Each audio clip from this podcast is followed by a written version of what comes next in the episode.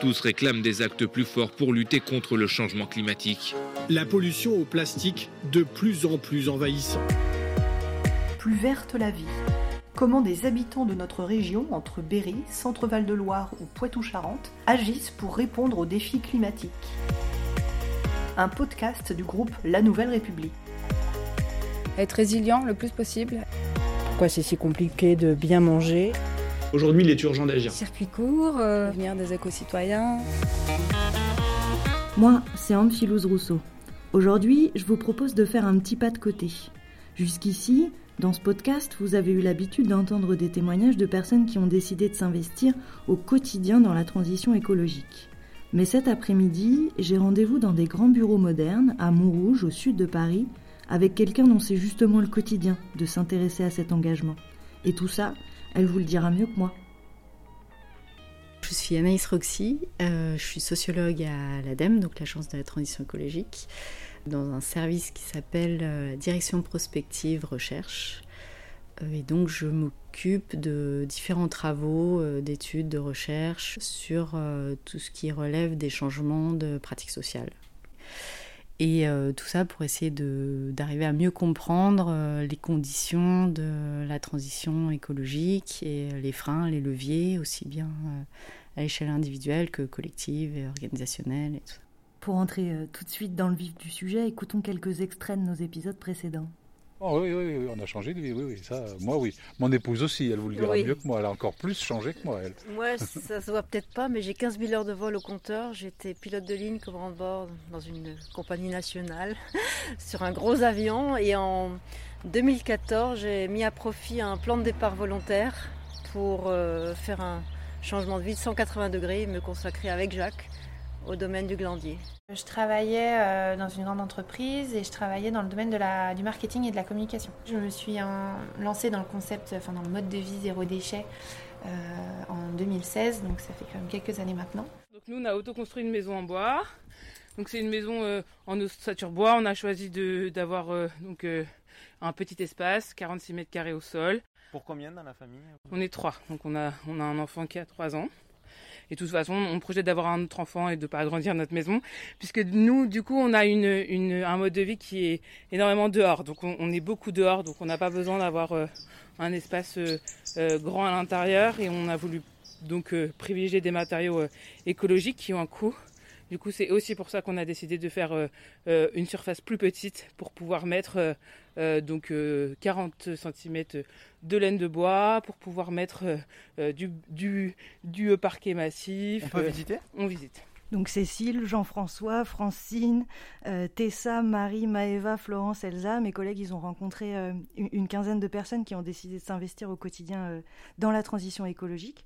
Est-ce que, avec vos travaux, vous, avez pu établir une sorte de portrait robot des gens qui se lancent dans cette transition-là et dans un changement radical de mode de vie? Il y, a, il y, a, des facteurs qui restent significatifs, mais c'est pas simple parce que il y a quand même beaucoup de facteurs qui peuvent intervenir. Euh, mais globalement, ce qu'on peut dire, c'est que selon le, diplôme, euh, les catégories socioprofessionnelles, les revenus, l'âge, la proximité politique et d'une certaine manière le genre sont des éléments particulièrement significatifs pour dessiner ce, ce portrait-là. et donc pour rentrer un peu plus dans le détail, donc c'est plutôt effectivement des euh, CSP, donc les catégories socioprofessionnelles euh, supérieures, les personnes les plus diplômées qui vont euh, montrer une plus grande sensibilité, une plus grande conscience des enjeux environnementaux. On constate également en termes d'âge que les jeunes se montrent particulièrement préoccupés par ces enjeux-là. A l'inverse, donc les, personnes plus âgées de 65 ans et plus se montrent un peu plus sceptiques par rapport euh, au changement climatique et notamment aux causes anthropiques, mais que, outre cette préoccupation environnementale, euh, si on regarde les pratiques, les jeunes vont certes adopter des, pratiques au quotidien, mais finalement pas plus que d'autres tranches d'âge. Euh, ils n'ont pas forcément fondamentalement changé leur mode de vie. C'est plus les types de pratiques qui vont différer, ou par exemple les, euh, les seniors vont plutôt être dans une logique de, pratique, enfin hériter des générations antérieures autour du gaspillage, donc éviter de gaspiller l'énergie, l'eau, l'électricité, les, les, aliments, etc. alors que les jeunes vont plus être sur des pratiques un peu plus récentes en termes d'achat de, seconde main, de location d'emprunt, etc. Ils sont euh, aussi quand même particulièrement actifs euh, sur, euh, en termes d'action citoyenne, dans le boycott des entreprises ou voilà, les manifestations pour le climat, etc. Euh, si on regarde maintenant les questions de, genre, euh, dans nos baromètres, on ne constate pas euh, une nette différence entre les hommes et les femmes concernant les préoccupations pour l'environnement. par contre, on constate que les femmes sont plus nombreuses à penser que les conditions de vie deviendront extrêmement pénibles euh, à cause du dérèglement climatique euh, dans les prochaines années. Elle pense également davantage qu'il faudra modifier de façon importante nos modes de vie pour limiter le changement climatique, alors que les hommes ont tendance à un peu plus euh, s'appuyer sur la solution technologique. Au-delà de nos baromètres, il y a différentes études qui montrent aussi que les femmes sont peut-être plus prêtes que les hommes à changer leur comportement et leur mode de vie, du coup, pour préserver l'environnement. Euh, et ça, ça s'observe notamment euh, sur euh, les pratiques alimentaires, de consommation et d'économie d'énergie dans le logement. voilà, donc tout ce qui est consommé local, de saison, éviter les emballages plastiques, limiter le, chauffage, etc. Et, ce qu'on peut dire, c'est que généralement, c'est aussi elles qui sont les plus décisionnaires de ces achats. Et donc, euh, ce qui pourrait expliquer aussi que voilà, c'est plutôt elles qui vont porter ces, euh, ces, ces choses-là. Depuis le confinement, je pense, depuis le Covid, il y a eu une prise de conscience. Donc là, ça s'est accéléré effectivement avec l'été qu'on vient d'avoir. Et moi, ce que je pense aussi, c'est euh, par rapport aux enfants, c'est-à-dire que moi, j'ai choisi vraiment d'avoir un enfant et d'être le plus écologique possible. Je suis vraiment partie sur, sur l'enfance zéro déchet J'ai euh, en fait j'ai eu une deuxième fille en 2016 et euh, comme à chaque fois, je pense comme beaucoup de parents, euh, j'ai eu envie d'un de, monde meilleur pour ma fille. Tout questionne quand on a un, enfant, parce qu'on veut le mieux pour lui. Et puis bah ça finit par le mieux pour tout le monde en fait. Est-ce que donc dans cette démarche de, de changer les modes de vie, est-ce que vous avez pu identifier des moments charnières ou des déclics qui participent grandement de, cette décision euh, de s'engager dans ce changement-là mm. Alors, euh, c'est difficile de, dire qu'il y a des déclics en particulier. Euh, qui, vont, qui vont permettre de, de, voilà, de, sauter le pas. Après, ce qu'on peut quand même dire, c'est que même si le changement est un processus long, complexe, multifactoriel, le passage à l'action concret, euh, il suppose aussi de rompre avec ses habitudes. Et donc, il y, a des événements qui vont être euh, prévisibles, qui peuvent être anticipés et qui seront dans tous les cas choisis. Et je pense que c'est important de, parler de, choix, euh, comme voilà l'arrivée d'un enfant, l'accession à la propriété, l'émancipation du foyer parental, etc où là, on va être dans une logique où finalement on va changer euh, quelque chose dans sa vie qui va nous permettre d'initier des nouvelles pratiques, des nouvelles façons de faire. Et donc on a ces événements euh, ensuite conjoncturels qui, euh, par exemple une grève de transport, une panne de voiture, ou effectivement ce, confinement qu'on a vécu, notamment le premier pendant le Covid, qui vont être l'occasion de découvrir des nouvelles manières de faire, d'expérimenter des, nouvelles pratiques. Euh, mais effectivement, si l'expérience a été vécue négativement, qu'on n'en a retiré aucun bénéfice, on va euh, avoir tendance à revenir à la situation antérieure euh, très rapidement. Par contre, ça peut être des vrais déclencheurs de changement de mode de vie si on y a trouvé un intérêt. Et sinon, bah, pour tout ce qui est prise de conscience, etc., ça peut être des discussions avec des proches, des reportages, des témoignages justement de, personnes qui ont, qui ont adopté un nouveau mode de vie, qui ont mis en place des pratiques spécifiques et qui vont donner à voir, qui vont faire prendre conscience, donner envie, montrer que c'est possible, etc. Donc ça, ça peut aussi être des, déclics. Je me mets pas de charge mentale supplémentaire. Ça veut dire que si jamais je me sens euh, pas pas, apte à, faire ça à un moment donné, bah je voilà, je je me mets pas la pression. Et ça, c'est un truc que j'ai vraiment envie de faire passer, c'est-à-dire que il faut vraiment faire en fonction de ce qu'on peut et pas se rajouter euh, de charge mentale supplémentaire, euh, se mettre une pression parce que si c'est pour être euh, du coup pas, enfin désagréable parce que ou surmené parce que finalement on a trop de de charge mentale, c'est pas, pas non plus efficient. Des fois, on est épuisé parce que c'est aussi une vie qui demande effectivement physiquement plus d'engagement. On se sent frustré aussi de se dire mais, mais réveillons-nous. Avec cet engagement euh, écologique au quotidien, euh, c'est un quand on le, mot engagement est, vraiment le bon parce que voilà, il faut euh, penser à tous les domaines de sa vie, il faut changer ses habitudes, donc, donc ça demande un, effort considérable. Est-ce qu'il n'y a pas un risque alors on, utilise euh, ce terme peut-être de manière excessive aujourd'hui, mais en tout cas dans cette idée-là, est-ce qu'il n'y a pas un risque de, forme de burn-out? Alors, euh, alors c'est sûr que tout changement, euh, il suppose de remettre en cause une organisation qui fonctionne, qui est certainement installée depuis un certain temps. donc ça suppose de s'adapter à des nouveaux modes de fonctionnement, à bah, développer des nouvelles compétences, à chercher des informations, se renseigner, essayer des choses. Euh, et donc ça exige euh, forcément un effort conséquent euh, au démarrage, à la fois un effort mental, mais parfois physique aussi. Et ça suppose d'avoir du temps également. Et donc une première difficulté, euh, déjà, c'est d'être confronté finalement à un contexte, euh, une offre, un aménagement, euh, voilà, qui, un dispositif matériel qui serait soit inexistant, soit, soit mal, adapté. Et du coup, bah, on peut vite être, euh, être euh, bloqué, arrêté dans, son, dans sa dynamique, dans son envie de, de changer, tout simplement parce que euh, l'offre, voilà, les conditions matérielles ne sont pas là pour nous faciliter, nous permettre ce, ce changement de, de, pratique. Et donc, si les conditions, elles ne permettent pas, ne facilitent pas les pratiques, ben, forcément, les efforts, ils devront être décuplés, voire, voire annihilés. Et donc, on aura vraiment un sentiment de découragement dans, dans ce qu'on va mettre en place. Euh, après, comme on l'entend dans les témoignages, il y a aussi euh, peut-être cette tendance euh, globale à trop attendre de la responsabilité individuelle. et du coup, ben, la tendance de l'individu à se mettre peut-être la barre trop haute.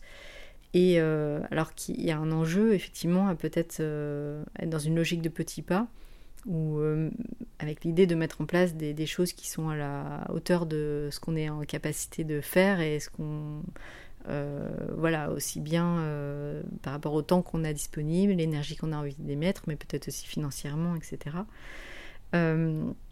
et donc, et donc c'est, difficile de, pour un individu d'adopter un mode de vie sobre à 100%. Euh, soit parce que bah, les solutions matérielles ou organisationnelles ne le permettent pas, soit parce que tout simplement on n'a pas envie ou on n'a pas envie de, on n'est pas encore prêt à, se contraindre sur certains aspects. Donc effectivement, peut-être que pour certains, euh, moins prendre l'avion, ça va être quelque chose d'envisageable. Par contre, arrêter de manger de la viande, ça le sera moins. Euh, comme on le voit dans, le, dans les témoignages, euh, vivre dans un logement euh, réduit parce qu'on vit plus à l'extérieur, ça va être quelque chose de possible pour certains, mais pas pour d'autres. Et donc c'est important de pouvoir bien en fait se, se questionner sur qu'est-ce quels sont nos besoins, qu'est-ce qu'on a, envie, qu'est-ce qu'on est capable de faire là aujourd'hui. Et c'est aussi une fois qu'on a mis le pied à l'étrier dans quelque chose, bah, petit à petit on va tirer le fil et puis, et puis peut-être engager d'autres pratiques. Euh, dans la continuité, une fois qu'on aura vu euh, les bénéfices ou l'intérêt, parce qu'il y a aussi une satisfaction, une fierté à, arriver à mettre en place euh, tout ça. en tout cas, le fait de se mettre dans l'action, je pense que c'est quelque chose d'important, quel que soit le type d'action qu'on puisse mettre en place. ça permet, voilà, comme on peut le dire, de, se rassurer, d'avoir le sentiment de faire sa part et de faire quelque chose et de contribuer à la hauteur de, ses possibilités. après, c'est sûr que là, il y a quand même une urgence à aller un peu plus loin et on ne peut pas se limiter aux petits gestes euh, individuels. Et donc, euh, et donc on a beaucoup effectivement donné la responsabilité aux individus, à ces petits gestes, ces éco-gestes du quotidien, etc.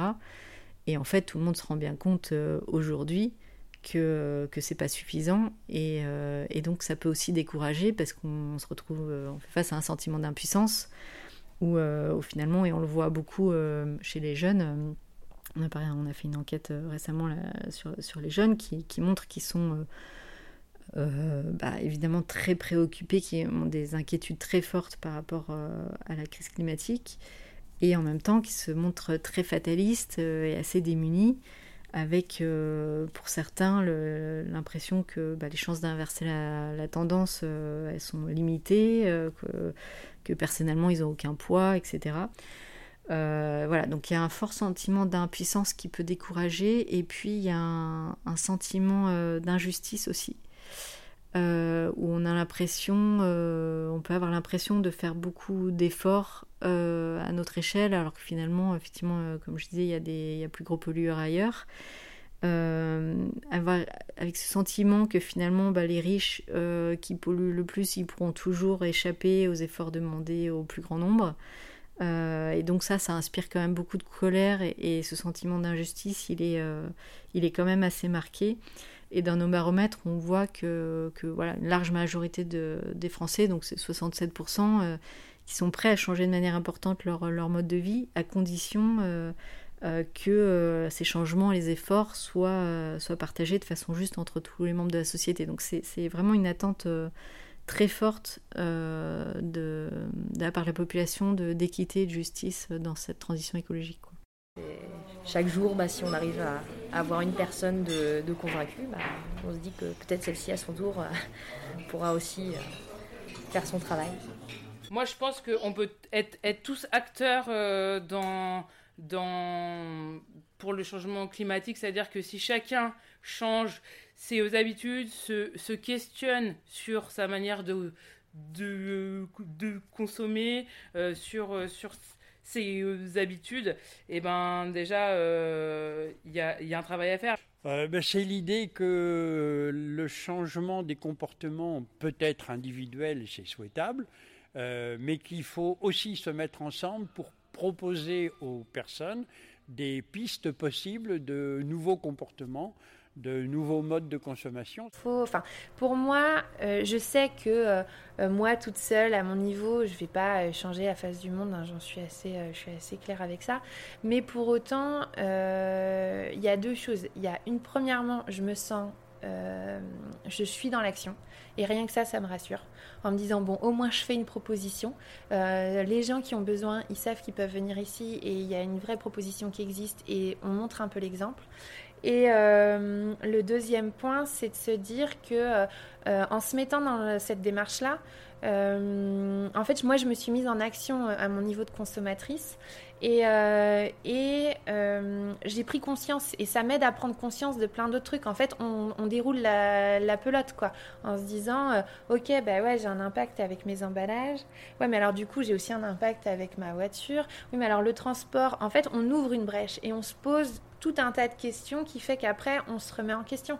Et je me dis, bon, je suis pas parfaite, mais j'avance et il y a, y a, quelque chose, en tout cas moi je me prépare. Et ce qui fait que si demain, par miracle peut-être, euh, les autorités, le gouvernement et, euh, euh, venaient à prendre des mesures, en tout cas moi je commence à me préparer à ça et à changer mes, mes habitudes de consommation. On revient à des sujets qu'on a, qu'on a déjà abordés parce que... il transpire dans, dans, dans, toute cette thématique.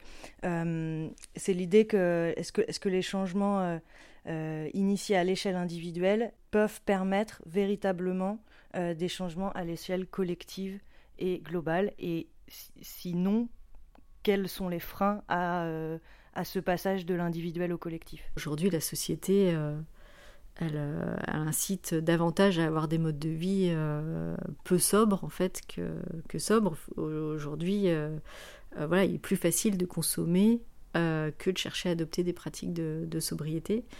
On a été formaté pendant des années au fait de trouver du plaisir à acheter, à consommer, à posséder. Et donc c'est tout ça qu'il faut arriver à déconstruire euh, dans nos représentations sociales, dans nos imaginaires et, euh, et dans, voilà, et dans nos modèles euh, d'aujourd'hui, voilà, les, normes sociales. Et, et, donc aujourd'hui, la consommation, elle, elle est encore un vrai vecteur d'inclusion sociale. En fait, il faut consommer pour exister. Et, donc voilà, donc c'est tout ça qu'il faut arriver à faire évoluer. Et euh, donc en, jouant sur, des, politiques fortes, sur des, mesures euh, réglementaires, fiscales, euh, des, offres, développer des offres, etc. et c'est vrai que là, les, les, citoyens, ils sont vraiment en attente d'un rôle fort de l'État dans l'organisation de cette transition écologique à la fois pour euh, mieux répartir euh, les efforts euh, entre, entre tous les, différents acteurs et ne pas que ça repose pas uniquement sur les, citoyens et les consommateurs. Et ils sont également en attente donc de justice sociale et donc que ces, inégalités soient davantage prises en compte, prises en charge par, par l'État, le fait d'adapter aussi les mesures politiques publiques aux diverses situations économiques et sociales des populations. Il faut d'abord demander aux aux catégories les plus aisées de, fournir euh, proportionnellement des efforts euh, plus importants si on veut que cette transition soit considérée comme, juste euh, pour, tous. Quoi.